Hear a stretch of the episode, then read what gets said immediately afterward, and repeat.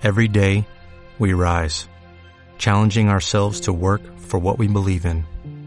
At U.S. Border Patrol, protecting our borders is more than a job, it's a calling. Agents answer the call, working together to keep our country and communities safe. If you are ready for a new mission, join U.S. Border Patrol and go beyond. Learn more at cbp.gov/careers.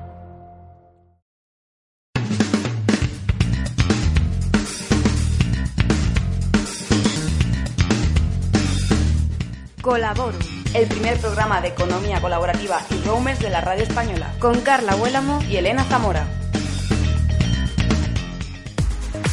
Buenas tardes amigos de Colaborum. Hoy abrimos el programa con uno de los mayores eventos del año, Startup Ole, que se corona como un evento predilecto que cada año une a miles de emprendedores, expertos y startups en el centro de Salamanca.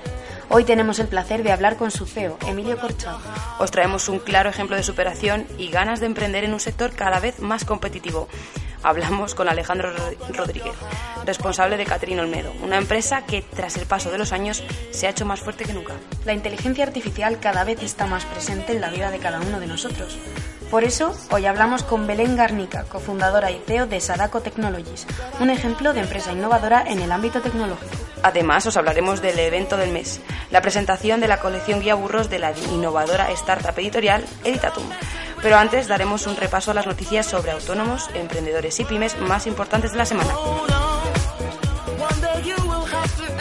Los autónomos aplauden la creación de empleo, pero alertan del alza del fraude. Las asociaciones de autónomos han aplaudido la creación de 34.700 trabajadores por cuenta propia en 2018, frente al descenso de 45.000 contabilizando un año antes, una mejora que atribuyen a cambios normativos, pero también al alza de la figura del falso autónomo.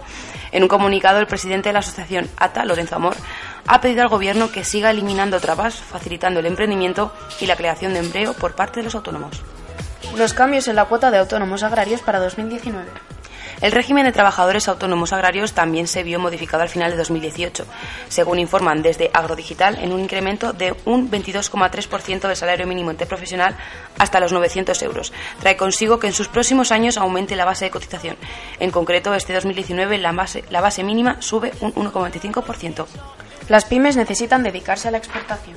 La exportación es un pilar cada vez más importante en el tejido empresarial español. Las pymes con presencia en el exterior fueron las que mejor aguantaron la crisis, pero hoy en día sigue, sigue habiendo oportunidades como certifica un nuevo crecimiento de las exportaciones.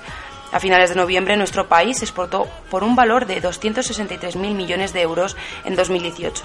El incremento de las exportaciones se cifra en 3,4% con respecto al periodo enero-noviembre de 2017, alcanzando un máximo en la serie histórica de este periodo, algo que la pequeña y mediana empresa debe tener muy en cuenta a la hora de trazar su hoja de ruta.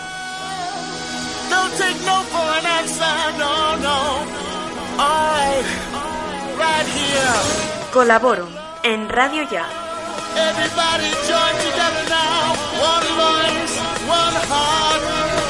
Startup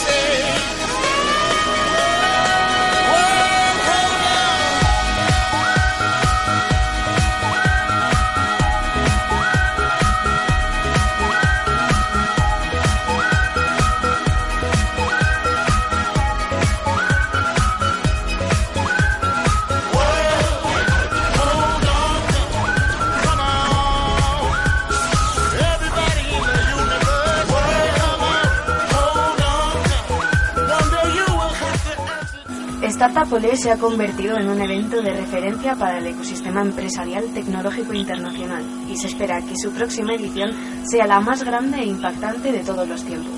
Ya ha empezado la cuenta atrás para esta cita fundamental. La próxima edición se celebra del 26 al 28 de marzo en la Universidad de Salamanca.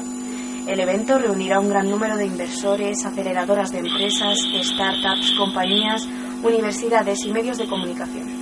Hoy se encuentra con nosotros el ideólogo de uno de los mayores eventos de emprendimiento tecnológico, Emilio Santiago Corchado, catedrático de la Universidad de Salamanca y CEO de Startup Ole. Muy buenas tardes, Emilio. Muy buenas tardes, ¿cómo estáis? Buenas tardes, Radio Oyente. bueno, pues buenas tardes, Emilio. Esta a mí me parece, nos parece a las dos una iniciativa muy personal, personalísima, por así decirlo. ¿Por qué te lanzas a crear Startup Ole?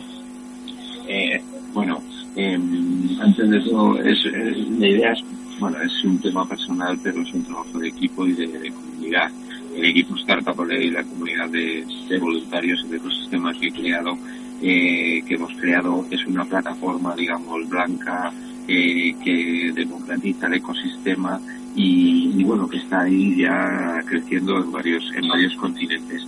Eh, a la, a la pregunta, como bien decís, soy catedrático de universidad y es necesario que la universidad, eh, que el ecosistema universitario, bueno, que el mundo universitario, sobre todo los estudiantes universitarios, acerquen cada vez más al ecosistema emprendedor. Y así surgió Startup como una un evento para que los estudiantes universitarios conozcan y, se involucren de primera mano en, un evento de emprendimiento tecnológico a mayor nivel, donde las startups eh, pues están en el centro y los demás em, eh, actores del ecosistema pues vienen a Salamanca a aportar valor. Y Emilio, habéis conseguido crecer cada año un poco más de una forma muy notable. ¿Cuántos asistentes estimáis que acogerá Startup este año? Bueno, si me dejas históricamente, cada, cada vez hemos triplicado lo que ha ocurrido en la edición anterior. Por tanto, estamos ahí. Queremos, eh, el año pasado alcanzamos esa cifra de 10.000 asistentes. Este año, por tanto, estamos eh, multiplicando, que es nuestra previsión, multiplicar por tres y queremos asistir, queremos que asistan 30.000 personas al final los números eh, son importantes, pero lo importante son los casos de éxito, las posibilidades, las sinergias, y en eso estamos eh, aumentando día a día. Así que mm, vamos a por esos 30.000 porque siempre hay que, hay que soñar. Eh, esa cifra es un sueño, pero bueno, hay que ponerse cifras altas, así que vamos a por ello. Eso es. Startup Ole se ha convertido, o sea, ha conseguido convertirse, que es mejor, en una plataforma que permite reunir y conectar ecosistemas, tanto a nivel nacional como internacional. Lo habéis hecho muy bien, la verdad. Pero ¿cuáles son los retos a los que os enfrentáis para este, nuevo, este nuevo año, este 2019? Pues eh, lo, estás, lo estás comentando muy bien.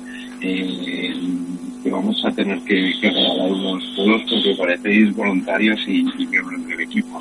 Eh, un poquito en broma, ¿no?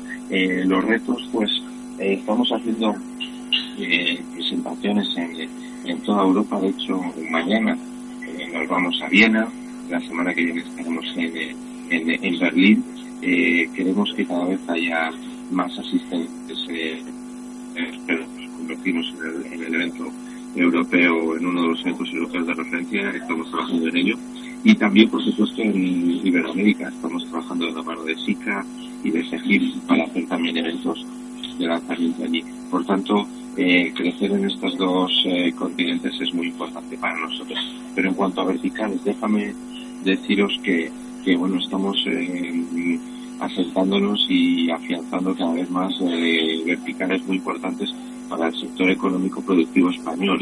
Eh, vamos a tener, por ejemplo, un vertical en el sector de automoción tan importante eh, en España, lo mismo de movilidad, eh, estamos trabajando muchísimo en el vertical de la energía, todo esto España, España es, líder y también trabajando en el vertical de turismo, agroalimentación, por tanto estamos haciendo esfuerzos muy destacados en todos estos verticales y atrayendo a, a los actores más relevantes, a las corporaciones, a los inversores, a las startups.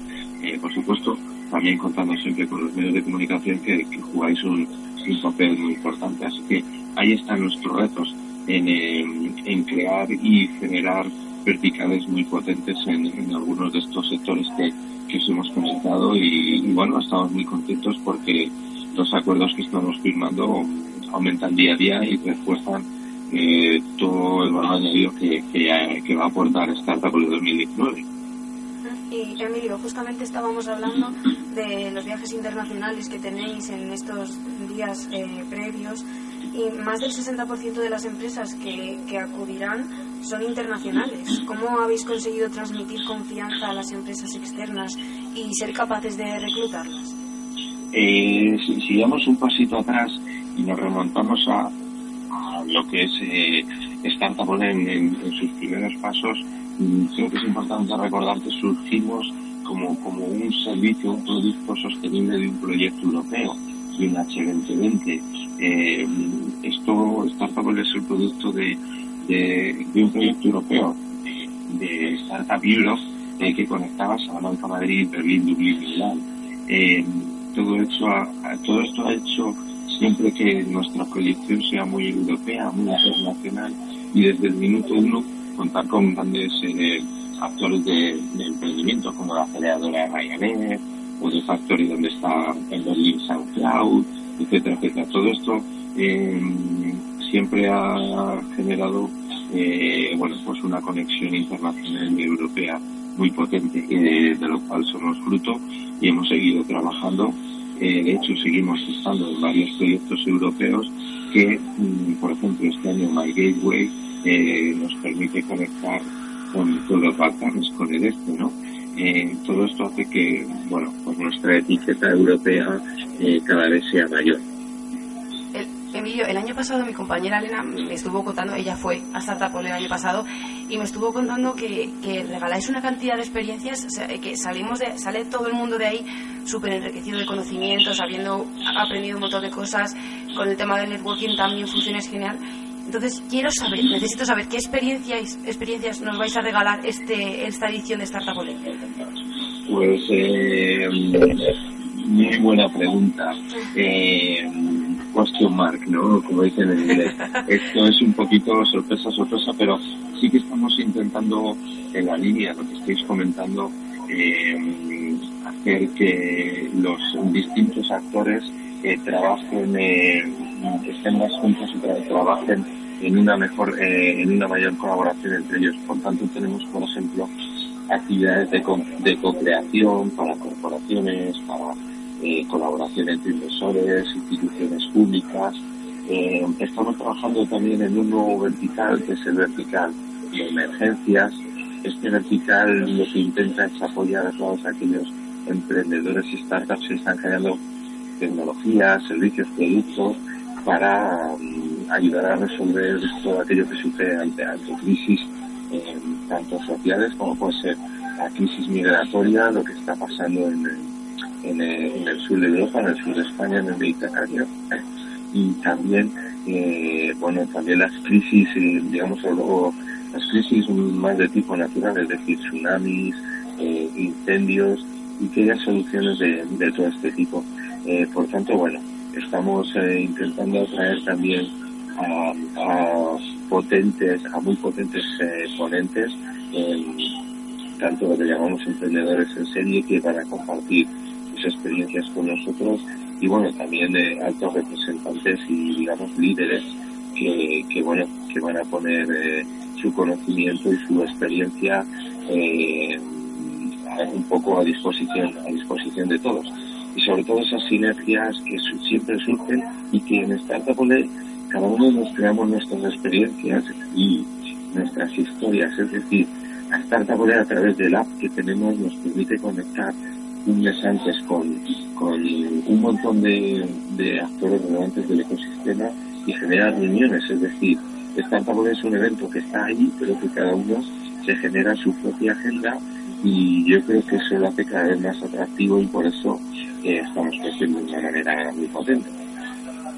Emilio, en el acto de inauguración del pasado año estuvo presente el, el rey Felipe VI. ¿Qué supuso esto para Startupoli?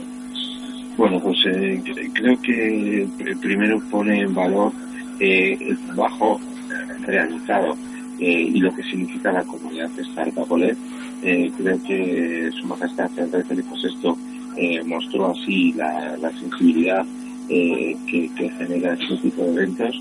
Mm, hay que tener muy en cuenta que al final Startup es una plataforma dinámica, si me permite, si me permitís, muy sexy, que, que, atrae a, muchísimos emprendedores, si me permitís también con la etiqueta de jóvenes y no tan jóvenes, con mucha ilusión, con mucha voluntad y generando y generando casos de éxito, eh, como, como los muchos que, estamos, estamos viendo y, que están ocurriendo. Al final eso genera algo muy claro, es eh, posibilidades, eh, crecimiento, inversión Y cuando hablamos de eso, significa al final creación de empleo y, riqueza.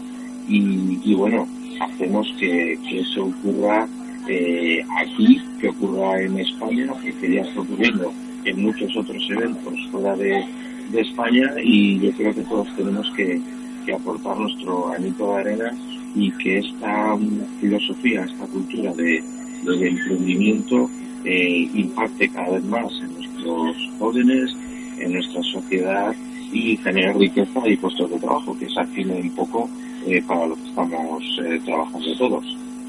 Bueno, Emilio, pues que sepas que para nosotras es un placer hablar contigo no solamente hoy, sino siempre, y que esperamos hablar contigo después de la edición y que nos cuentes qué tal ha ido, que seguro que va a ir genial, porque la verdad es que es, maravillosa. Eh, creo que Elena, que lo vivió en sus carnes, te lo puede decir. Y nada, desearos lo mejor para esta nueva edición y que ya sabes que aquí siempre vas a tener un huequecito. Os lo agradecemos un montón desde esta tarde y además, eh, de nuevo, este año os volvemos a invitar. Este año también habrá actividades específicas para los medios de comunicación eh, tenemos muchas sorpresas eh, guardadas para vosotros y bueno, de hecho ya os lancé la invitación. El 26 por la tarde tendremos actividades específicas para medios de comunicación y nos encantaría contar con vosotros, además del resto de los días, por supuesto. Bueno, vas a tener ahí las primeras, ya te lo digo. Eso es, ahí nos veremos. Muy bien, pues reservaremos un puesto en una mesa redonda donde aportar nuestro conocimiento, experiencia y valor. Muchas gracias, Emilio. Muchas gracias, Emilio. Que tengas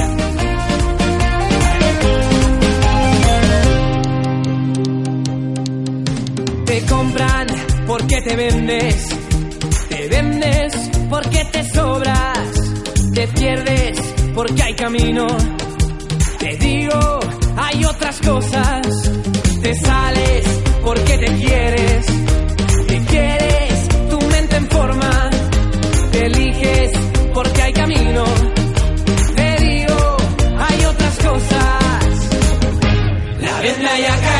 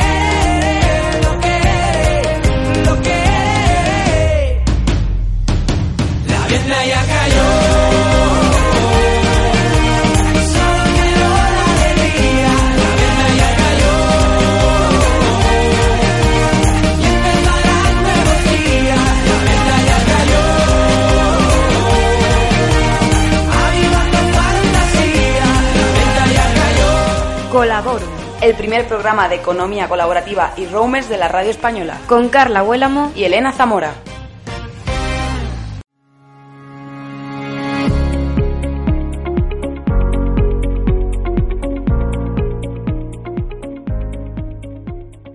La empresa de la que les hablamos a continuación representa todo un ejemplo de transformación y emprendimiento. Mantequerías Olmedo nació como una tienda de ultramarinos en 1900 Despachó con éxito durante más de un siglo hasta que, en 2005, hecho el cierre, renaciendo tiempo después bajo el nombre de Catherine Olmedo. A continuación, la tradición familiar de Mantequerías Olmedo, Alejandro Rodríguez, junto con su esposa, María José Olmedo, bisnieta del fundador, decidió crear un proyecto empresarial que se encuentra en continuo crecimiento. Hablamos con Alejandro Rodríguez, responsable de Catherine Olmedo. Muy buenas tardes, Alejandro. Buenas tardes, Carla. Encantado. Hola, Alejandro. Buenas tardes. Comenzaste estudiando empresariales. Cuéntanos, ¿cuál era en ese momento tu objetivo en la vida? Pues en aquellos tiempos trabajaba en otra empresa familiar que era la fundada por mi padre, que se dedicaba a la venta de suministros médico-quirúrgicos, mobiliario clínico, y estudié empresariales con la idea de seguir la tradición, pero en un momento dado, pues cambié de sector e incluso, bueno, incluso de carrera. Y, eso me fue llevando, pasando por el asesoramiento financiero, estudiar un máster en el IEB, de Personal Advisor y al final en 1912, eh, perdón, en, en 2012 pues montar Catherine Ondeo.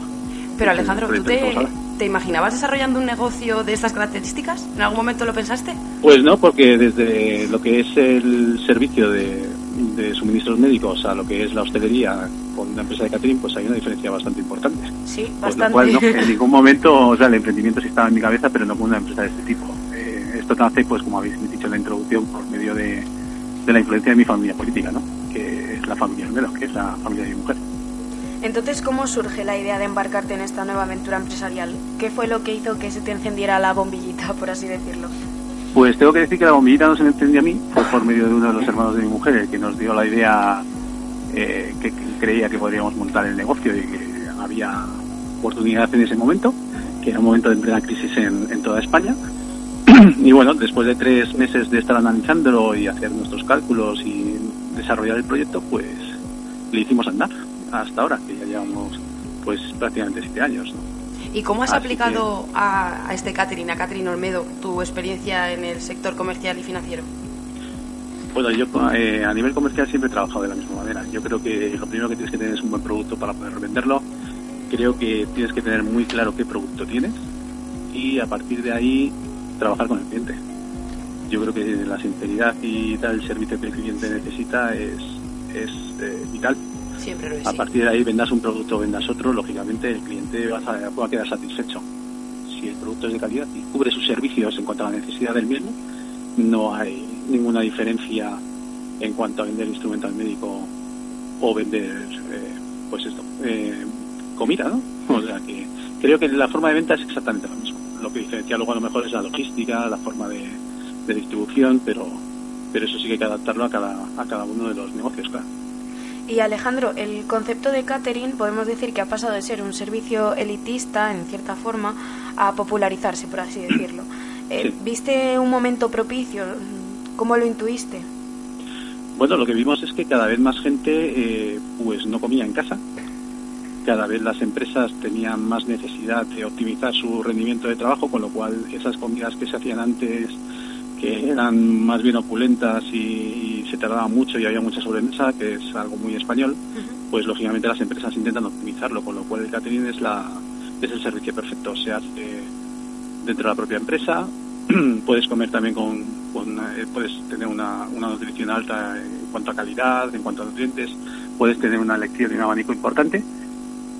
Y entonces eso es algo que nos va llevando el mercado cada vez más. Cada vez más gente come fuera de casa, cada vez menos gente sabe cocinar y, lógicamente el catering cada vez está ha dejado de ser elitista, que es lo que decías tú antes, ¿no? Esos grandes caterings que se daban en bodas o en grandes recepciones y el catering ya está pues a nivel del usuario para cualquier servicio que necesite, desde una pizza como estamos viendo hasta un evento de alto standing, no hay ningún problema. Pero Tenemos un abanico de precio importante. El vuestro es un negocio con enorme competencia, digamos, en ese sector. ¿Qué os diferencia? ¿Cuál es vuestro mm, ese valor añadido? Pues mira, nosotros tenemos una gran calidad con un buen precio y sobre todo nuestro gran valor añadido son dos. Uno es eh, que, como he dicho antes, trabajamos con el cliente, con lo cual nos sentamos con ellos y vemos qué necesidades tienen. No nos sentamos en nuestra carta eh, que pueda ser trimestral o anual, sino que podemos modificarla en cualquier momento dependiendo de la necesidad de cada cliente y sobre todo la flexibilidad que tenemos, eh, tanto en horarios como en desplazamientos pues nosotros somos capaces de montar caterings en menos de 24 horas y de dar servicios en el mismo día. No será la primera vez que nos pase y seguramente no será la última. Eso es. Y ese creo que es el gran valor añadido que te estamos dando con diferencia de, de parte de la competencia, por lo menos.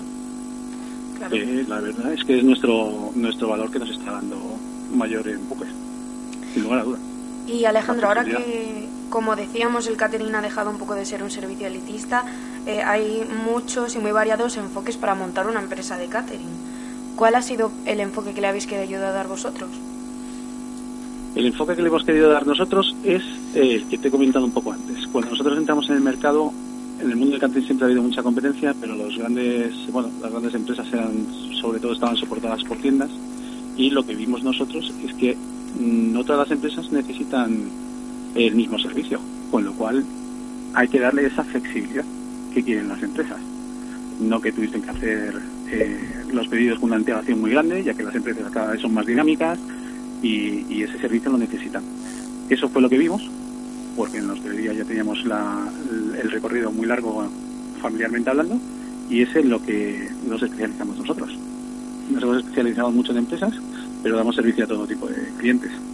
Claro, como estás diciendo, eh, ese cliente objetivo como que nos condiciona, condiciona en todos los aspectos la actividad, desde los servicios que ofreces hasta la inversión para iniciar la actividad. Pero quiero saber, ¿cuál, cuál está siendo vuestra experiencia en este sector, en el sector del catering? Nuestra experiencia está siendo muy buena. Eh, mi experiencia es eh, lo mismo que te he dicho antes en cuanto a la forma de venta. Sabemos que estamos en una, en una época de tecnología, que lo queremos todo, lo queremos rápido, eh, no hablamos con las personas. Pero luego hay ciertos servicios, que es el que más trabajamos nosotros, que nuestro cliente sí necesita ese trato más personalizado. Y es en el que nosotros nos estamos especializando, en ese cliente que no necesita una plantilla darle y que venga rápidamente, que lo puede tener con nosotros también por medio de nuestra página web, pero nosotros desarrollamos más lo que es el negocio, pues lo que ya se llama ahora B2B, ¿no? Cara a cara, volver a conocer al cliente, al proveedor y ver sus necesidades. Esa está siendo nuestra experiencia y eso es lo que nosotros estamos eh, trabajando cada vez más en ello. Sí, porque al y la verdad es que final, nos está dando muy buen resultado. claro, conocer al cliente es muy importante. Eh, al final, mantener una conversación cara a cara es mejor que... Bueno, puede ser cara a cara o puede ser te- telefónicamente, pero, Sí, pero- en muchos momentos que tú tengas un evento familiar o empresarial y quieras que quede bien, eh, lógicamente al final necesitas un contacto. Claro, claro. Y nosotros, bueno, dentro de lo que es las nuevas tecnologías también lo estamos dando. Ya te digo que nosotros preparamos en menús eh, eh, para cada cliente y a su medida. No es lo mismo hacer a lo mejor un banquete con, una- con, con unas carrilleras a que puedan necesitar un menú de diario más económico, pero que les satisfaga nutricionalmente y en una cantidad correcta. Nosotros nos amoldamos ahí al cliente. Y os encontráis en un mercado que, como se está viendo reflejado y como estamos hablando, está en pleno crecimiento. Eh, ¿qué, os- qué objetivos os habéis marcado para, para este año 2019? Pues lógicamente hay que crecer, lógicamente. Y bueno, hemos desarrollado la nueva página web que ya está en funcionamiento y ahora ya en este mes sale lo que son los menús de diario para, para empleados, lo que puede ser la comida, bueno, el tupper de toda la vida, pero que te pueda llegar directamente a tu oficina. Y estamos trabajando mucho en el sector eh, de eventos, que cada vez hacemos más. Trabajamos más con empresas de publicidad, de marketing y propiamente dicha de eventos. Y estamos potenciando ese sector. Y muy bien. La verdad es que somos bastante optimistas en cuanto al resultado que podamos obtener este año. Mira, cogiéndote esa parte. El próximo miércoles 6 de febrero vais Perdón, a no te he ofrecer... oído, discúlpame. ¿Me puedes repetir? Sí, que el próximo miércoles 6 de febrero vais a ofrecer servicio de catering en la presentación de los guiaburros de la editorial de Itatum. Y he de decir que nosotras hemos probado algunas de vuestros productos y podemos decir que son, son exquisitos. Muchas ¿Qué gracias. esperáis de este evento? ¿Qué supone para Catering Olmedo participar en este tipo de presentación? Pues hombre, para nosotros que una empresa como Editatum, que, que edita la guía Burros, que la saca, si no recuerdo mal, trimestralmente, pues es un orgullo que confíen en nosotros, ¿no? Lógicamente estamos en un evento que es muy dinámico, que es eh, muy simpático, ¿vale? No es para nada aburrido y la verdad es que las guía Burros, yo me he leído varias de ellas y son muy, muy interesantes. Que mi marca vaya asociada a Editatum, pues, pues para mí es un orgullo. Vamos a pasárnoslo muy bien ese día, ya Claro verás. que sí, hombre. Cuento con ello. Bueno, Cuento pues, con ello. Alejandro, ha sido todo un placer hablar contigo hoy. La verdad es que estamos deseando que llegue el día 6 Para todos los que nos escuchan, que sepan que la presentación de los guiaburros es en la Casa Cantabria. Es en la Casa Cantabria el próximo eh, miércoles y la verdad es que estamos deseosos eh, de veros a todos por ahí y estamos seguros de que Caterina Oviedo os encantará tanto como nos encanta a nosotras. Muchas gracias Alejandro, hasta luego. Hasta luego. La rabia del sol. Y es que a mitad del camino entre tu cuerpo y el mío, tus ojos que brillan parecen. Estás escuchando con la voz en Radio Llana. Y la ola soy yo. Tu movimiento sagrado me lleva contigo. Si te espero sentado, se muere algo mío y no. No es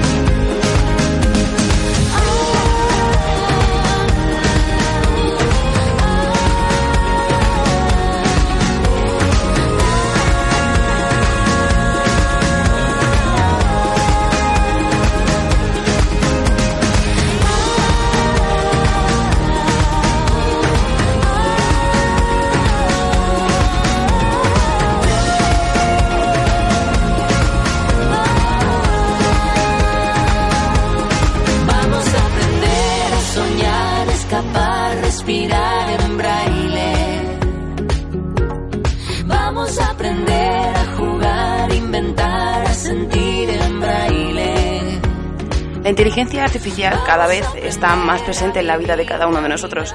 Esta consiste en combinar algoritmos planteados con el fin de crear máquinas que posean las mismas capacidades que el ser humano. La empresa española Sadako Technologies es un ejemplo de ello. Sadako nace del interés de sus fundadores por el uso de la tecnología e ingeniería para hacer del mundo un lugar mejor. Es una empresa que desarrolla soluciones reales para clientes reales con el único fin de llevar tecnología a mercado y ayudar a solucionar los grandes retos de nuestra sociedad. Ahora forma parte de Inno Energy, uno de los principales impulsores dentro de la innovación en energía sostenible a nivel europeo. Hoy contamos con Belén Garnica, cofundadora y CFO de la empresa. Muy buenas tardes, Belén. ¿Con Hola. qué fin creasteis Adaco Technologies? Hola, buenas tardes. A ver, Sadako Technologies se fundó pues para aplicar tecnología para ayudar un poquito a contribuir que el mundo sea un lugar mejor en la medida de nuestras posibilidades. Entonces, eh, bueno, la idea es que mucha tecnología que se crea se queda en un cajón y nosotros queríamos esas nuevas tecnologías, esas innovaciones que están saliendo, que tuvieran un uso concreto y que fuera beneficioso para la sociedad. ¿Y habéis logrado el objetivo principal que os marcasteis? Bueno, yo diría que estamos en ello. Eh, sí que es verdad que ahora mismo ya tenemos una tecnología que detecta residuos y que mm, está funcionando en robots de todo el mundo, ayudando a que se recicle más en plantas de tratamiento de residuos. ¿Teníais ese objetivo principal cuando comenzó todo, pero ¿cuáles son vuestras perspectivas del futuro? ¿Qué esperáis? Bueno, lo que primero que esperamos es que este robot, eh, dijéramos, cada vez esté en más plantas de tratamiento de residuos en más lugares del mundo, ayudando a reciclar más. Y después también pues ir a otras aplicaciones, eh, en otros, pueden ser dentro del sector de residuos, por ejemplo, en, el, los residuos electrónicos, que es un tema que estamos empezando ahora, o en otros campos donde también la inteligencia artificial, que al final es lo que nosotros dominamos, eh, tenga una aplicación positiva. Y Belén, ¿qué papel juega la inteligencia artificial en nuestras vidas? A ver, eh, está ahora mismo despegando, es una de las tecnologías que no nosotros, sino los grandes expertos del mundo piensan que va a revolucionar más eh, la manera en, cómo producimos la economía, incluso las vidas de las personas. Al final, la inteligencia artificial hace que los ordenadores eh, y los robots puedan mm, realizar tareas mucho más complejas de lo que hasta que hasta ahora se ha podido. Entonces, mm, abre mucho el campo de posibilidades, eh, de, pues que es, muy transversal. O sea, realmente hay un Andrew Ng, que es un especialista del tema, dice que la inteligencia artificial es la nueva electricidad porque su irrupción va a significar un cambio tan importante como el que la electricidad eh, supuso hace, hace décadas, siglos. Pero, ¿y esa inteligencia artificial a las personas en nuestro día a día qué ventajas nos supone? A ver, podemos pensar en, muchas cosas, pero por ejemplo, em, pues el día que haya un sistema de inteligencia artificial que ayude a los médicos a diagnosticar eh, las enfermedades, a, saber, mm, dijéramos, leer mejor pues una radiografía, una prueba médica, ese día tendremos un impacto positivo inmediato, por ejemplo. Y así en muchos sectores donde la tecnología de inteligencia artificial puede ayudar a tomar decisiones. Desde Sadako Technologies, ¿cuáles son los servicios que ofrecéis y a qué públicos dirigís? Sí, nosotros lo que a día de hoy nuestro producto en realidad es un software que reconoce, es capaz de reconocer residuos en, una, en las cintas de las plantas de tratamiento de residuos. Es decir, nuestra basura, la que generamos en casa, se va a unas plantas de residuos que intentan extraer el máximo valor, o sea, todo lo que es, reciclable, valioso, etcétera, separarlo para que luego siga su proceso de, en, economía circular, no pueda convertirse en nuevos materiales, etcétera. Entonces nosotros lo que hacemos es un, software que consigue detectar eh, objetos en esa basura. Es un flujo muy difícil, muy heterogéneo, donde todo está muy mezclado, hay infinitas cosas, está sucio, está roto, etcétera. Entonces conseguimos que un ordenador sea capaz de ver dónde hay un objeto y darle a un robot la orden para que lo separe, lo recoja. Entiendo que creéis que un mundo más limpio y sostenible es, es posible, pero ¿y en vuestra opinión? ¿Creéis que se puede lograr? Sí, sí, sí, hay muchísimas cosas que se pueden hacer. Ya se hace mucho, se recicla, se recicla mucho. Las plantas de tratamiento de residuos ya hacen muchos esfuerzos, hay muchas máquinas, hay personas, etcétera. Lo que pasa es que hay mucho recorrido, o sea, realmente eh, no puede ser que, la, que, se pierda una cantidad inmensa de, materiales que pueden convertirse en, nuevo plástico, nuevo metal, nuevo, nuevo papel, cartón, etcétera, que se esté enviando a una incineradora donde, bueno, al menos se produce energía, pero no es lo óptimo, o a un vertedero donde no solo se pierde ese valor económico, sino que además se hace daño a la naturaleza. Entonces hay que, hay que hacer esfuerzos ahí y lo que nosotros queremos es mm, inyectar tecnología para que todo ese proceso de, separar materiales para reciclar mejor sea mm, más fácil, mm, más económico, más coste eficiente y por lo tanto no, no haya duda de que se ha de hacer porque donde, donde hay un beneficio ¿no? Eh, las cosas funcionan. Entonces queremos un poquito eso, ¿no? Eh, que las plantas de tratamiento de residuos puedan reciclar más y de manera más eficiente y rentable. Entendemos entonces que, que hay que concienciar más a la ciudadanía sobre este tema, ¿verdad? Sí, bueno, la, la, parte de, o sea, los ciudadanos podemos hacer mucho, por ejemplo, lo que es la separación en casa de los materiales, el, tirar las cosas al container eh, donde, donde tocan, es, es un tema que ayuda muchísimo luego en toda la cadena de reciclaje, ¿no? El consumir un poco menos, el intentar ir hacia productos que tengan menos packaging, por ejemplo, el reutilizar las cosas, la verdad es que un poco estamos en vorágine de consumo, ¿no? Y a veces pues deberíamos un poco atenuar todo eso de cara a que no sea tan inmenso el el, volumen de, de, material que llega a residuos. Y, Sí, dime. No, y que luego lo que llega a residuos, eh, todo lo que sea reciclable, conseguir que efectivamente se recicle. Un poquito la idea es esa, ¿no? Eh, generar menos residuos y los que se generen, tratarlos de manera más eficiente. Eso quería preguntarte yo. Eh, ¿Cuál es vuestro valor añadido? Sadako Technologies, ¿qué, ¿a qué le diferencia del resto? A ver, en empresas como nosotros que hagan tecnología de detección de residuos a, nivel complejo, hay muy poquitas en el mundo, de hecho hay dos o tres. O sea que somos muy pocos los que hemos llegado a este nivel porque informáticamente es muy complejo detectar residuos. Entonces nuestro valor añadido es conseguir eso, conseguir poner ojos donde antes las plantas funcionaban un poquito a ciegas porque al final en una industria tradicional tú controlas el input, ¿no? Lo- Los, los materiales que, que tú pones en tu fábrica para, para que se conviertan en productos, pero en una planta de tratamiento de residuos te llega lo que te llega. Entonces, el poder mm, mm, saber qué material te está llegando en cada momento y el tener más ayuda mecánica, más robots separando ese material, sí contribuye a que, a que se pueda reciclar más. ¿Y cuál es la importancia de la existencia de este tipo de iniciativas? Cuéntame. A ver, claro, nosotros por ahora pues hay unos 20 robots funcionando en el mundo que son un montón, pero al, al mismo tiempo son muy pocos, ¿no? Entonces eh, la idea un poco es que eh, pues esto se extienda por todo el mundo. Nuestro sueño es un poco que todas las plantas de tratamiento de residuos eh, tengan un montón de robots y, y por lo tanto no pierdan material, consigan recuperar todo lo que lo que es valioso, todos los materiales que se pueden reciclar se, se recuperen. Y bueno, más allá de eso, pues es un poco nuestro granito de arena, ¿no? En la cadena del, del, del como te decía, del consumir y tirar y luego que eso no, no se vaya a un vertedero ni a una incineradora, sino que se pueda convertir en material nuevo, pues es nuestra pequeña contribución en esa, en esa cadena. Esperamos que, que tenga un impacto realmente. Y ha llegado hasta nuestros oídos que formáis parte de Inno Energy. ¿Qué, Sí. qué ha supuesto esto para vosotros? A ver, InnoEnergy pues es uno de nuestros inversores financieros. Nosotros hemos tenido bastante apoyo financiero porque llevamos más de 3 millones de euros invertidos en la empresa, eh, que es mucho dinero. Eh, InnoEnergy, pues además en una fase temprana todavía, cuando no teníamos producto eh, listo para mercado, eh, creyó en nosotros, nos apoyó, eh, nos, nos, nos financió, ¿no? Sus fondos, la verdad es que fu- fueron bastante fundamentales para, para el camino de Sadako, sí. Bueno, pues Belén, muchísimas gracias. Nos ha encantado a las dos hablar contigo. Esto de la inteligencia artificial es un tema que, que solemos tratar bastante y la verdad es que nos encanta tratar con empresas así. Muy bien. Y nada, desearos que vaya todo genial. Muchísimas gracias, un placer. Un placer. Gracias, Hasta luego. Belén. Hasta luego.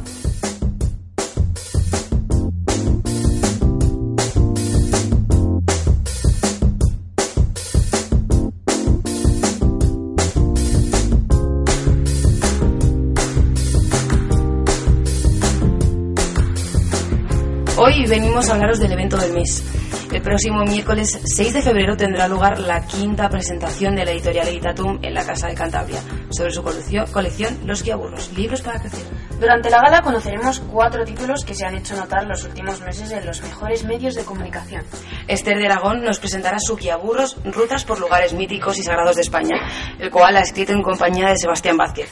Con este libro, ambos autores nos desvelan una España enigmática y hermosa, creando un trazado por distintos puntos españoles que fusionan historia y leyenda. Conoceremos el guiaburros Redes Locales del autor David Murciego. David es encargado de gestión de redes, sistemas y trabajos relacionados con VoIP. Y todo su conocimiento ha quedado volcado en este guiaburros, donde nos enseña desde cómo crear una red local hasta las medidas de seguridad necesarias para la misma. Además, contaremos con toda una experta en esoterismo. Brigitte Fett es la autora del Guiaburros Tarot. En él nos descubre un universo mágico del tarot y nos permite conocer de primera mano las leyes más representativas de cada uno de los 22 arcanos. Y por último hablaremos del guiaburros Inteligencia Sexual, con su autora Verónica Bocos. Según esta autora, tenemos derecho al placer sexual, incluyendo el autoerotismo.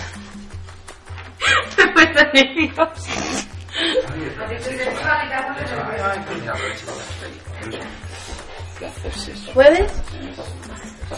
Y por último, Sí, ya lo digo eso. En radio ya. y por último hablaremos del... Ya está. Sí, ¿no? Sí, sí. Vale. Vale, cuando Borja termine con la. No, no voy a decir eso. No, no voy a decir que estamos en radio ya. Esto sigue corriendo, ¿eh? Sí, sí. Y por último hablaremos del Yaburros Inteligencia Sexual, con su autora Verónica Bocos. Pero no solamente se presentarán cuatro... cuatro venga, ahora ya me la yo. Joder. Pero no solo se presentarán cuatro grandes títulos de la colección, sino que en compañía de Catherine Olmedo la gala cobrará aún mayor vida. Recordad que todo el mundo puede acudir a la gala. Estaremos deseosos de veros en el Salón de Actos Severiano Ballesteros, en la Casa de Cantabria, en la calle Pío Baroja número 10, a las 7 de la tarde.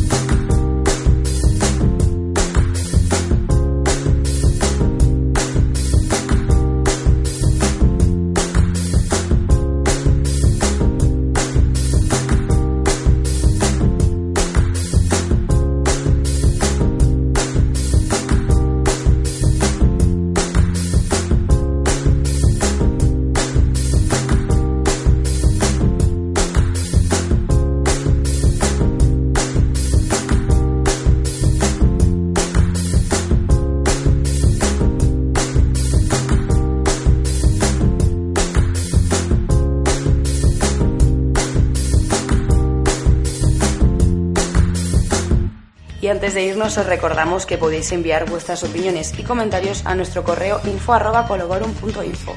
También es posible contactar con nosotros a través de nuestras redes sociales habituales, en Twitter como Colaborum es y en Facebook como Colaborum. Y las 24 horas al día todas las noticias sobre consumo colaborativo en el portal www.colaborum.info. Colaborum, El primer programa de economía colaborativa y roamers de la radio española. con Carla Huélamo Y Elena Zamora.